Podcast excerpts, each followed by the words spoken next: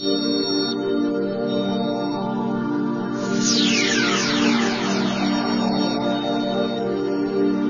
revista.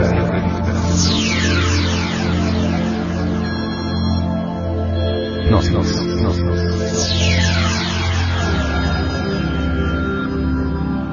Edición 184 septiembre del 2009.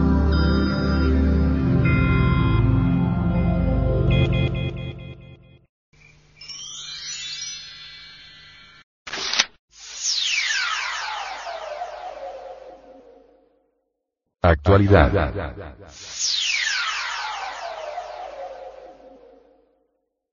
Atraso económico relativo. En una plática sobre psicopolítica, el venerable maestro, Samael Weor, nos enseñó el siguiente tema el cual debemos meditar profundamente.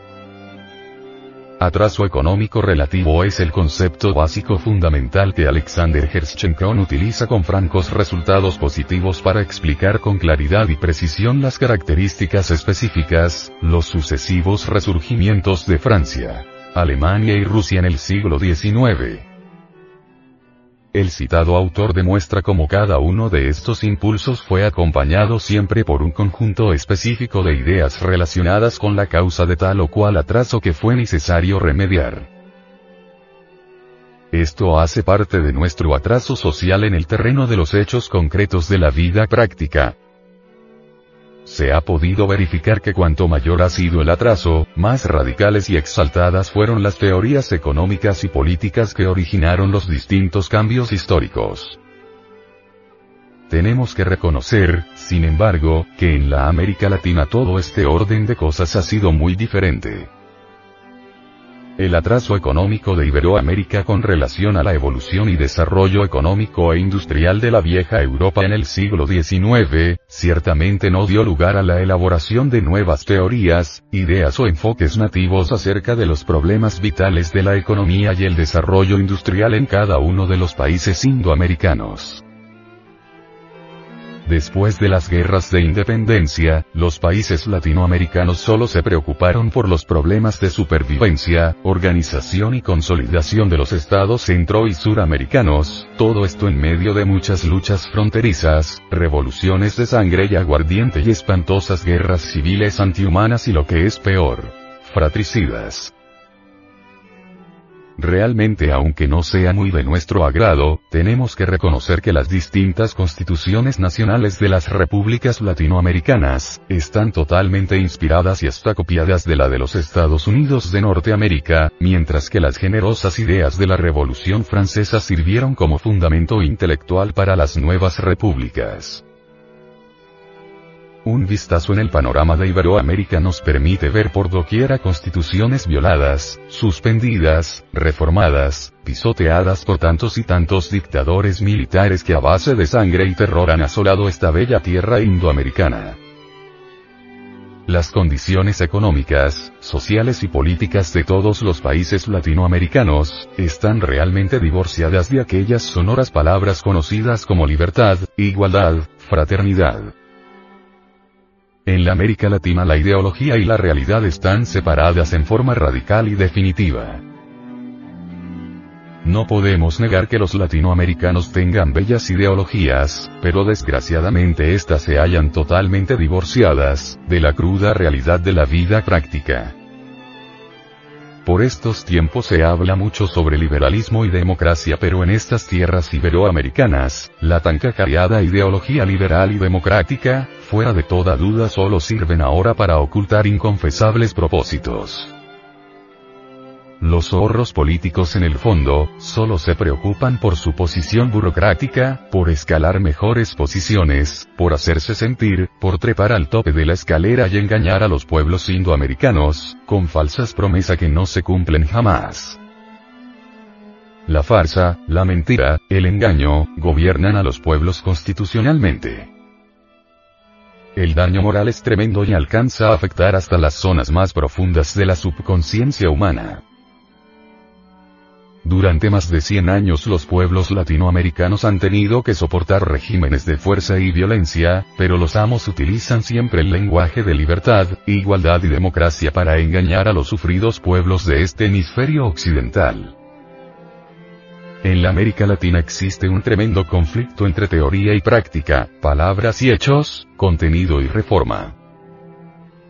Los sistemas políticos de la América Latina solo han servido para violar la ley y el orden. El latinoamericano es en el fondo muy íntimo de su conciencia, revolucionario por instinto, por naturaleza, no comulga con hostias soviéticas pero tampoco acepta voluntariamente y de buena gana las cadenas de la esclavitud capitalista. La gente de la América Latina tiene una psicología muy diferente, distinta a la de los europeos y norteamericanos, pero necesita además un sentido más práctico de la vida, una mente investigadora, experimental y práctica. Métodos científicos rigurosos y fines positivos claramente definidos. Los pensadores norteamericanos estadounidenses, son incapaces de comprender el connubio existente entre disciplina intelectual y revolución radical. Los pensadores norteamericanos jamás han podido comprender la idiosincrasia psicológica del pueblo latinoamericano, esto viene a explicarnos por qué cometieron el lamentable error de calificar a don Porfirio Díaz el dictador mexicano en forma absurda. Los pensadores norteamericanos dieron a don Porfirio los calificativos de tirano honesto, hombre honesto que supo sacar orden de entre el caos y prosperidad de entre el estancamiento y la miseria. Muy bonitos suenan esos calificativos desde los rascacielos de Nueva York, otra cosa por cierto muy diferente es soportar palos y látigos en las haciendas de los amos y para colmo de colmos con un mísero salario de hambre. En la época porfiriana los amos eran verdaderos señores de la horca y cuchillo estilo feudal, señores que gozaban libremente del derecho de pernada, las esposas y las hijas de los trabajadores eran de los amos. Asombra que un gigante de la inteligencia como Tolstoy hubiera caído en el gravísimo error de decir que don Porfirio fue un Cromwell moderno, que dice que utilizó métodos autográficos para llevar a México a la democracia. Realmente es lamentable que a estas horas de la vida la teoría porfiriana esté todavía de moda en el Medio Oriente y en el Asia milenaria. Resulta incongruente que pensadores mexicanos tan ilustres como don Justo Sierra, hubieran cometido el error de apoyar incondicionalmente al tirano don Porfirio Díaz. Quienes hayan estudiado obras como Nuestra América por Bunge y muchas otras, podrán comprender que los pensadores norteamericanos estadounidenses y europeos, fuera de toda duda están muy lejos de sospechar siquiera lo que realmente es la idiosincrasia psicológica latinoamericana. Bunge en su obra, después de hacer un retrato magistral sobre el cacique, se limita luego a decir que la pereza, la tristeza y la arrogancia, son disque los elementos básicos de carácter latinoamericano. Casi todas las obras escritas por pensadores yanquis y europeos sobre el inquietante tema de la raza latinoamericana, caen dentro del ya conocido círculo vicioso de inferioridad racial y estado económico subdesarrollado. De la América Latina debe salir el nuevo modelo económico mundial. La América Latina no necesita importar doctrinas extrañas de tipo marxista o capitalista.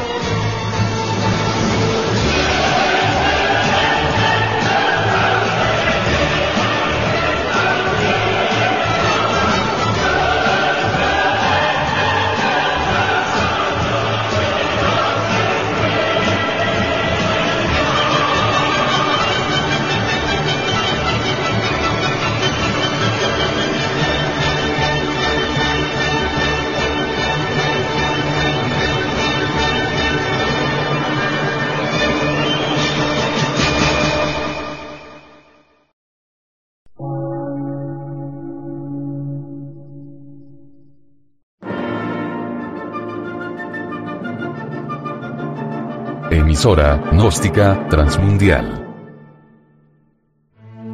Por una nueva civilización y una nueva cultura, sobre la faz de la Tierra.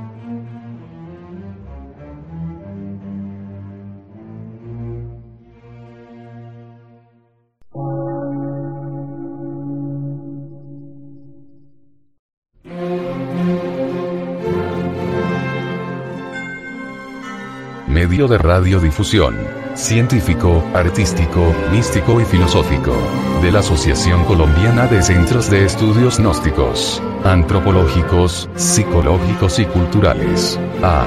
C.